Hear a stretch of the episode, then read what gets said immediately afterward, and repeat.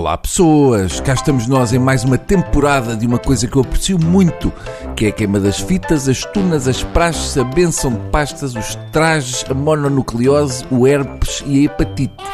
Este ano consegui uma coisa ainda mais fantástica, que foi dar mau nome a uma festa que eu ainda por cima gosto, que é a queima das fitas. Uma coisa que até agora estava tão bem vista porque só incluía comas alcoólicos, porrada e música pimba. Agora ficou associada a tentativas de violação e filmes de atos sexuais. Nas redes sociais estão a ser partilhados vídeos que mostram desafios sexuais nas noites da queima das fitas do Porto. As imagens que circulam nas redes sociais são claras: alunos alcoolizados, simulação de atos sexuais e raparigas e rapazes nus para conseguir bebidas grátis são algumas das situações ocorridas e que levou a Federação Académica a encerrar as três barracas que promoveram este tipo de comportamentos. Epá, para que dar mau nome? Para que é que façam? Enfim, uma federação académica encerrar um bar deve ser das coisas que mais lhes dói na alma. Ver estudantes universitários deitados nus em cima de balcões de bares para conseguir uma bebida é toda uma preparação para o seu futuro profissional. É aquela coisa de subir na horizontal. Todos os anos é isto. Eu preciso saber uma coisa para apontar aqui na minha agenda. Quando é que acabam com a parvoíce das praxes? Hum? Tinha lá que eu precisava de saber isso para me orientar e ver se vale a pena ir comprar cartuchos para tunas e para chantes. Não venham com, ah, o Bruno é a tradição. Esse argumento funciona para as praxes e para a excisão do clitóris. Ainda vão dizer, como na tourada, que se não houvesse praxe não havia caloiros. Ai, mas é bom para o salutar convívio.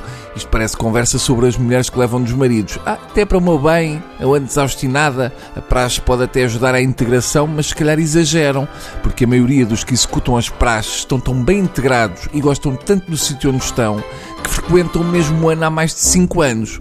Esta malta da praxe e das trajes está cada vez mais ridícula. Eu vi um vídeo de uma praxe do IAD, a que eles chamam a capada, consiste numa data de malta a dar com uma capa no costado de um desgraçado deitado no chão e fiquei impressionado porque eles agora usam quilts como traje. Essa velha tradição portuguesa era enfiar-lhes uma gaita de foles no orifício à escolha. Kilt! Ao menos a malta do Chapito anda de nariz de palhaço. Vai esta gente sai a fazer praxe. Dá para imaginar antes de saírem de casa a dizerem: Mãe, vê lá se eu tenho a bainha da saia direita que é para ir fazer de machão a bater em caloiros.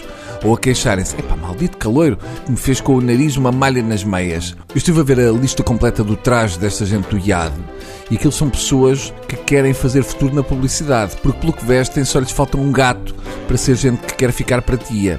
Quem é que terá inventado um traje com saia e padrões escoceses e uma bolsa com berloque? Deve haver malta dos bordados a ganhar fortunas com aquilo. De certa maneira, acaba por ser justo aldrabar os futuros gajos da publicidade. Ver gente do IAD a defender a tradição e a praxe e traje de kilt faz-me uma certa confusão. Só me falta ver uh, a malta da Antónia Rui contra as gansas. Até para a semana e pá, tenham um juízo.